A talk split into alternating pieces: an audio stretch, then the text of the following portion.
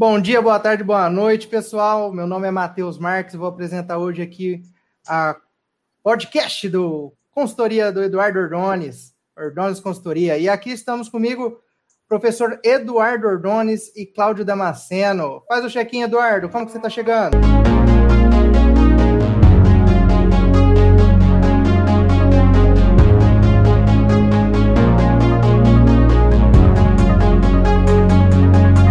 Olá, pessoal. Nós estamos gravando aqui o terceiro episódio. Espero que vocês gostem das respostas que nós vamos falar, discutir aqui. Bacana. Cláudio Damasceno, faz o check-in. Como tá chegando? Rapaz, eu tô vindo de uma correria muito grande. Estava em aula agora há pouco, cheguei aqui. Só Ordones mesmo para me fazer, né? Fazer parte dessa live aqui, dessa correria toda. Estou muito feliz de fazer esse bate-papo com vocês mais uma vez. Hoje com você aqui, né, Matheus? Conduzindo tudo. Estou bem animado. Hoje eu sou convidado aí para estar apresentando, muito honrado pelo convite da consultoria do Ordones. E só me apresentando, meu nome é Matheus, pessoal, sou analista de negócios no Social Bank e hoje que eu vou conduzir com vocês algumas perguntas já dos nossos internautas, né? Claudião, traz para nós aí, qual foi a primeira questão que eles levantaram? Beleza. Olha, estão lembrando, né, que para quem assistiu os podcasts anteriores, o Eduardo já tem sido bombardeado, né, Matheus, por várias perguntas assim muito legais. E hoje não vai ser diferente. O pessoal vem motivado mesmo assim a apertar o ombro. E aí eu tenho uma pergunta da Aretusa, que faz parte lá do nosso grupo de WhatsApp, né, Eduardo? O grupo que você tem lá, pessoal. Inclusive, quem quiser participar dessas perguntas, é só entrar lá no grupo que o Eduardo sempre abre lá para o pessoal mandar as dúvidas. E a Aretusa fez a seguinte pergunta. Eduardo, quais são os principais tópicos de uma consultoria? Ótimo. Essa pergunta da, da Aretus, ela faz muito sentido, né, para nós entendermos como funciona a condução da consultoria. Basicamente, uma consultoria, um trabalho de prestação de serviço, né, independente se seja especializado em finanças, recursos humanos, ele é dividido em basicamente três etapas. A primeira etapa consiste no, no levantamento de informações, no sentido em que é, qual é o tipo de serviço que eu estou prestando e será que a demanda que o cliente precisa, né, a dor que ele precisa, o problema que ele tem, será que eu consigo atender? É um trabalho de investigação para a gente passar uma proposta de trabalho para poder começar todo o projeto, tá? E no segundo momento a gente começa a fazendo uma investigação mais profunda, que a gente chama de diagnóstico, onde eventualmente a gente vai aprofundar realmente nos níveis de detalhe, né? Sentando, conversando com cada pessoa dentro da empresa, para poder entender um pouco melhor sobre a problemática apresentada inicialmente. E no terceiro né, momento, nós basicamente colocamos isso em ação, né? nós colocamos o plano de ação para rodar. E automaticamente isso é interessante ser definido né, juntamente com o cliente, para ter definição de datas, de responsáveis, e para que a gente possa alcançar o resultado almejado. Tá? Então, basicamente, são essas três etapas, são esses três tópicos que a gente trabalha num projeto de consultoria. Cada cliente ele vai ter um nível de necessidade diferente, portanto, né, é um, são casos únicos, né, são projetos únicos. Poxa, que bacana, hein, Edu? Valeu pela resposta, Aretusa agradece e já manda outra, hein? A Aretusa está querendo saber, assim, quais são os motivos que levam a empresa, uma pessoa física, a procurar essa consultoria. Conta para nós. A Aretusa ela já veio preparada, né? Uma atrás da outra, né? Então, os principais motivos da pessoa buscar uma consultoria, eu faço analogia com um serviço aí relacionado ao médico, por exemplo, né? Então, geralmente, quando a gente procura um profissional da saúde, a gente está com algum problema, está né? Tá com algum sintoma, sentindo alguma coisa que está desconfortável.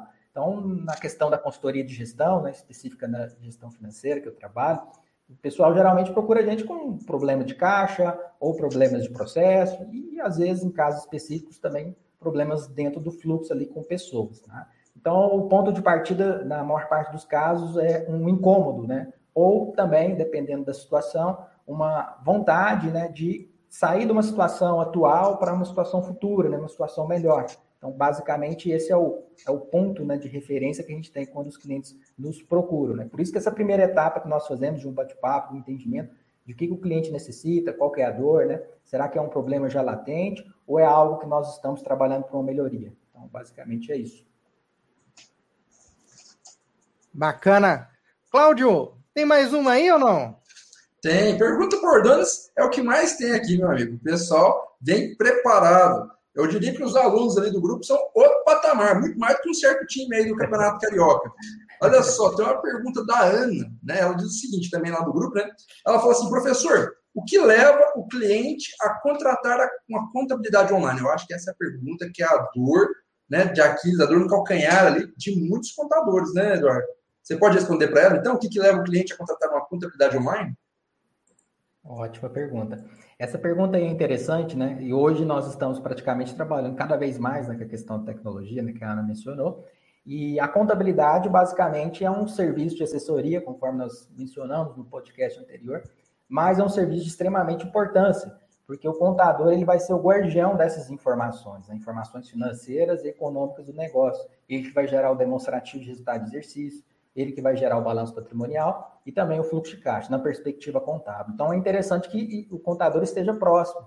E na pegada de tecnologia, no online, isso é muito interessante, porque conforme nós estamos fazendo aqui o nosso podcast, a gente tem uma flexibilidade enorme, a gente pode reunir com um profissional, né? Claro que aí dentro da agenda dos, dos, dois lados, e inclusive na situação atual que nós estamos vivenciando, até com a questão de segurança. Então, isso ajuda muito, né? E Cada vez mais os serviços de contabilidade estão sendo requisitados em virtude disso, dessas praticidades, dessa flexibilidade, e um grande também, talvez, um agravante ou um divisor de águas. Né?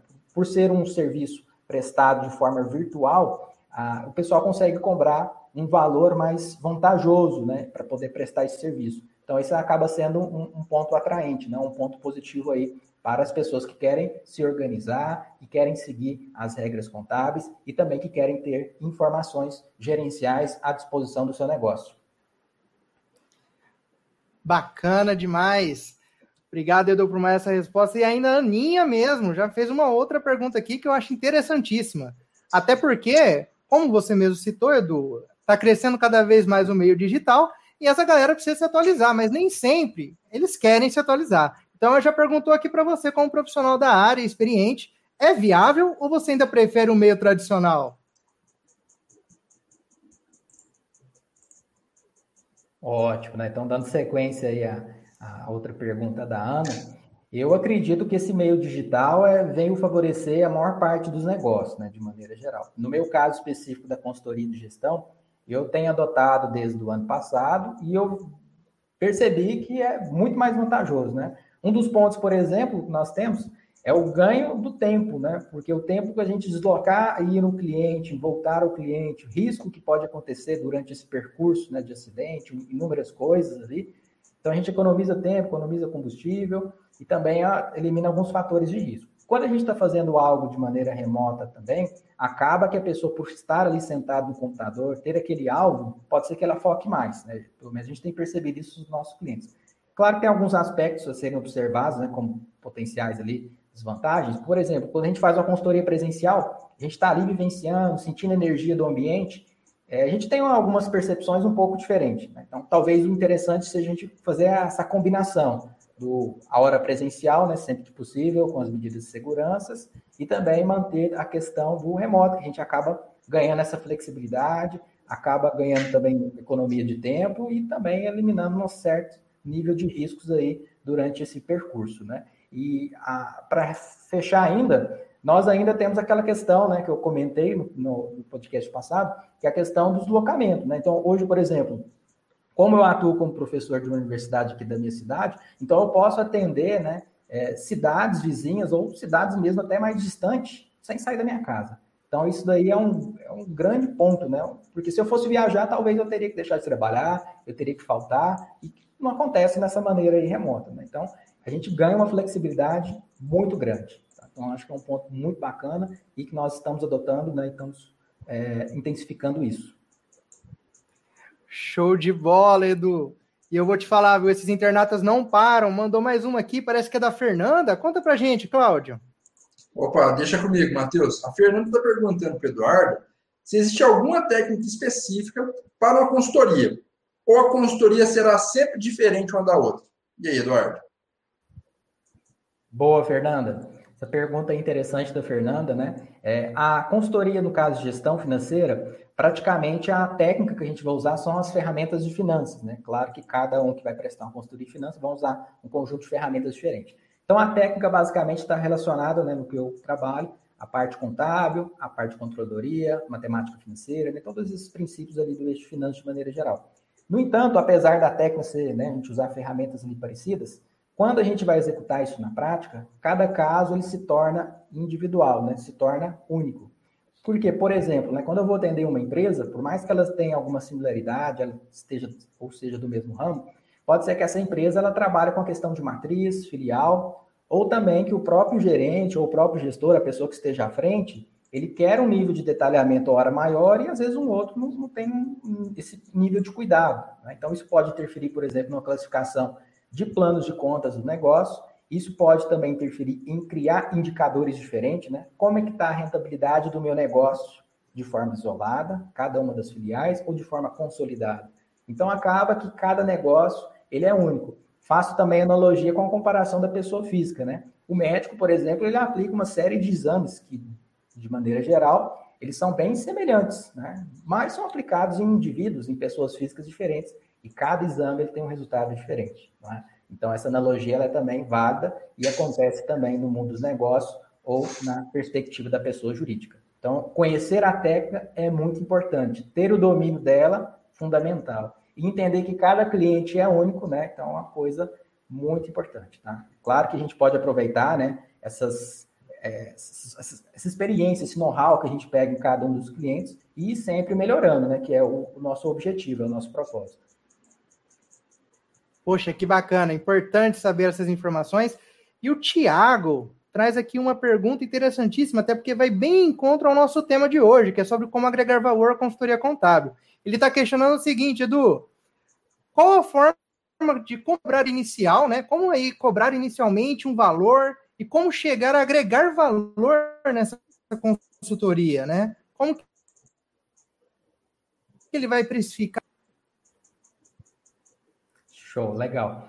A pergunta do Tiago, né, que praticamente traz essa temática de, de agregar valor, acho que é, é, é, o motivo de nós estarmos aqui.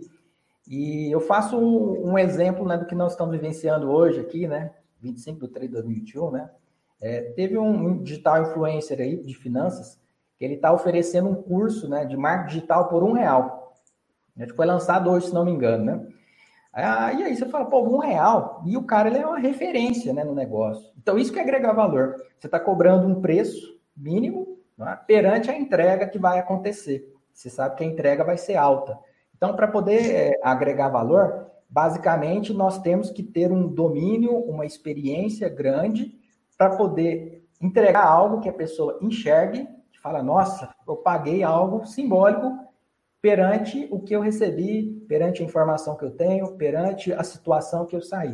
Então, para a gente poder agregar valor, basicamente, né, eu tenho que ter esse nível de experiência, eu tenho que mostrar, né, principalmente no serviço, isso é muito desafiador, que é muito intangível, então eu tenho que mostrar isso para o cliente. Olha, quando você me conheceu, né, você estava nessa situação, com essa deficiência, com essa problemática, com esse questionamento, com essa incerteza, e depois que nós começamos o nosso trabalho, você já está nessa situação, né? Você já resolveu esse, esses elementos, né? Então, mostrar isso, né?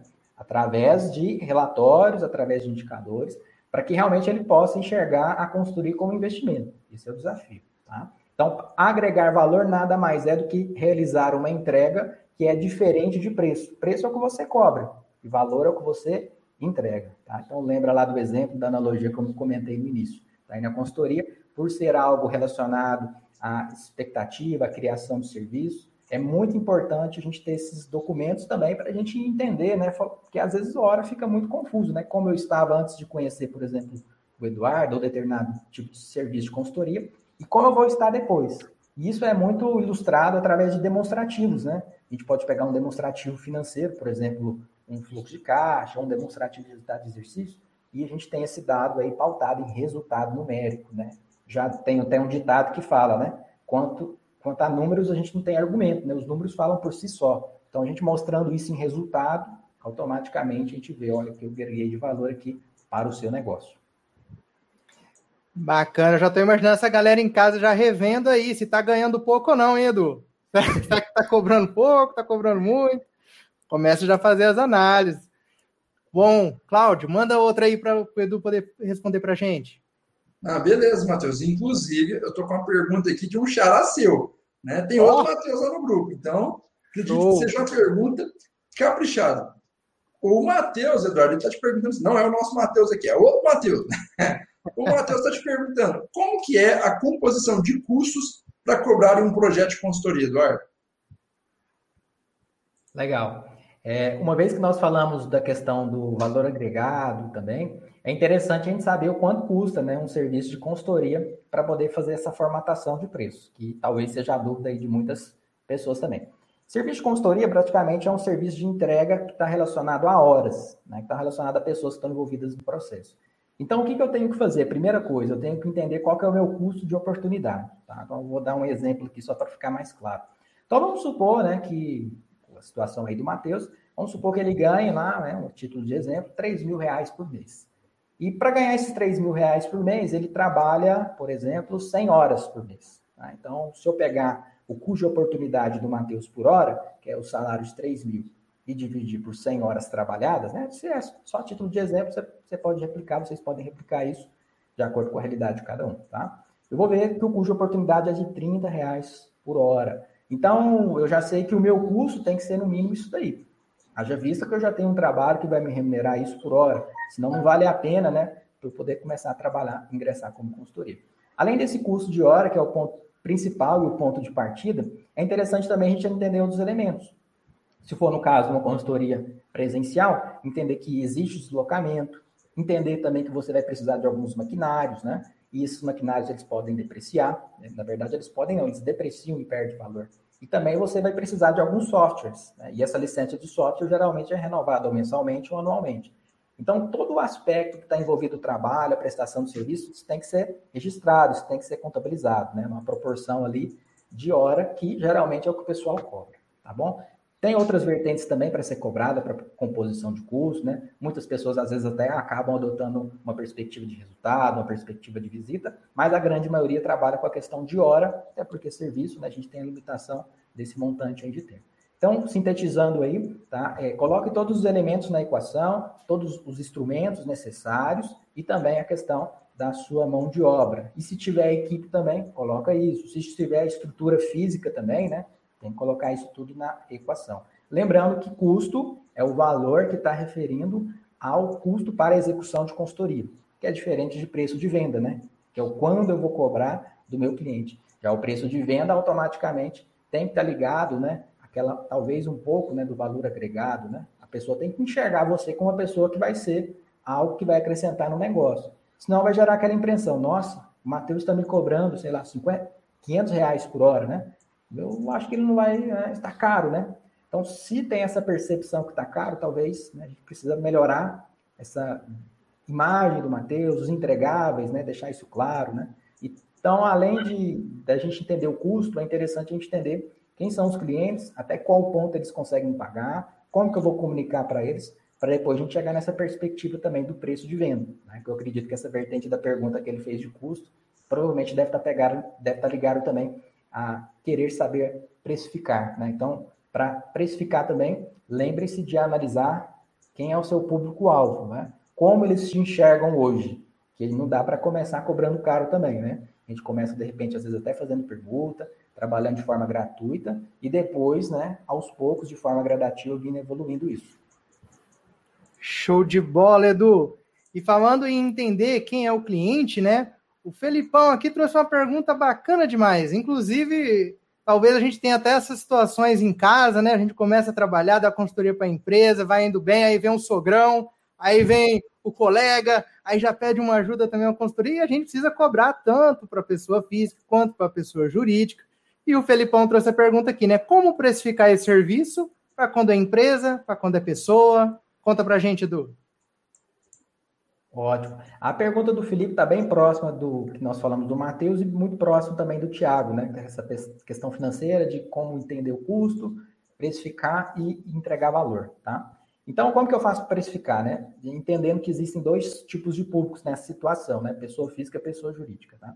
É, como são públicos diferentes, você tem que entender que existe uma sensibilidade, principalmente da pessoa física, né? E pessoa jurídica ali é um conjunto de empresas, né? E dependendo do porte que a pessoa vai atender também, automaticamente vai ter mais pessoas. Então a gente tem que enxergar isso, né? Ô, pessoa física, qual vai ser a minha estratégia? Eu, por exemplo, adoto a seguinte, é, seguinte estratégia, né? Pessoa física atende 50% da tabela da pessoa jurídica. É uma estratégia que eu uso e tem dado certo e funciona. Não significa que pode funcionar aí no caso do questionamento que o Felipe apontou. Mas fato é que você tem que enxergar que são pessoas diferentes, né? são objetivos diferentes. Às vezes a pessoa física está procurando ali uma, um apoio, uma consultoria, com o objetivo de sair do vermelho, e às vezes ele não tem aquele capital, ou às vezes está procurando também para, de repente, entender um pouco mais sobre o mercado de capitais, ou também sobre oportunidades, de repente até uma mentoria. Então, nós temos que entender todo esse conjunto de variáveis para poder precificar também, tá? Já a pessoa jurídica é aquele que nós comentamos, né? Opa, então eu vou precificar ali para a pessoa jurídica e eu sei que aquele valor, de certa forma, pode ser encarado como investimento, uma vez que todo aquela, aquele conhecimento, todo aquele know-how que vai ser passado, né, por meio de instauração de um novo processo, por meio de um treinamento, ele vai gerar resultado. Então é um investimento que já tem um retorno praticamente imediato. talvez na pessoa física pode ser que eles tenham essa dificuldade de enxergar isso, até porque a pessoa física é ela mesma. Se a pessoa não executar, ninguém vai executar. Na pessoa jurídica, eu já tenho várias pessoas, eu tenho um grupo de pessoas. Né? Às vezes eu tenho vários sócios também. Então, se uma pessoa não executar, eu tenho outra para executar, eu tenho vários. Né? Então, tem a questão de estratégia, tem a questão também de risco. Tá? Então, só para a gente sintetizar essas três perguntas que eu acredito estavam muito próximas, tá? É, a questão, então, de custo está muito relacionado ao que custa para a, o consultor realizar o serviço, né? todos aqueles insumos. A questão do preço de venda é, eu tenho que remunerar tanto os meus custos, como tem que ter uma margem. Eu tenho que ter lucro, né? O objetivo da consultoria, além de alavancar um negócio de outras empresas ou ajudar pessoas físicas, também é ganhar dinheiro, tá? E aí sempre interessante quando formatar o preço de venda, entender se está compatível com o que o pessoal tem de percepção, que é a questão do valor agregado, que a gente vai mostrando isso, não é do dia para a noite, né? Ao longo de vários e vários anos, né? Então é um processo gradual. Agregar valor, gente, não é do dia para a noite. Né? Então, lembre-se que é uma prestação de serviço, é algo intangível e que vocês têm que mostrar né, isso a cada dia com forma de resultado, com forma de cases, né, e mostrando também a qualificação, que você é uma pessoa que está sempre buscando conhecimento, está formando uma equipe, já está se posicionando nas redes sociais, já tem um site, e isso aumenta o valor de percepção. Né? Isso aí é, entre aspas, a embalagem de um produto. Então, prestação de serviço também está muito ligado à questão visual e à imagem, ok? Bacana, show de bola, sensacional. Bom, Edu, eu anotei muita coisa aqui do que a gente falou. E você aí de casa? Anotou tudo? Hoje foi o nosso podcast. Meu nome é Matheus, fui o apresentador de hoje. Agradeço ao professor Eduardo Ordones pela oportunidade, ao professor Cláudio Damasceno pelo convite. Edu, o check-out é contigo. Manda aí. Opa. Então, pessoal, espero que vocês tenham gostado tá, dessas perguntas. É, eu, pessoalmente, eu gostei muito de ter recebido essas perguntas, já comentei no podcast anterior, nós recebemos quase 30 perguntas, tivemos que dividir em três episódios para poder responder cada um de vocês. E se você que está assistindo aí esse podcast, de repente está falando, como é que esse pessoal fizeram essa pergunta, como que eles têm um contato, né? Direto do professor Eduardo Ordoni, né? Saibam que nós temos um grupo específico, né, para isso, onde as pessoas fazem essa interação, colocam as perguntas, né? E a gente faz todo a, a devolutiva, a gente coloca todas essas respostas. Né? Nosso objetivo aqui, conforme né, o propósito do grupo, é trazer a pessoa do zero para o consultor financeiro, né? Por isso que nós temos todo um cuidado de responder individualmente, né, cada um, e orientar também as pessoas. Além de sempre estar compartilhando também um material de altíssima qualidade com vocês lá no nosso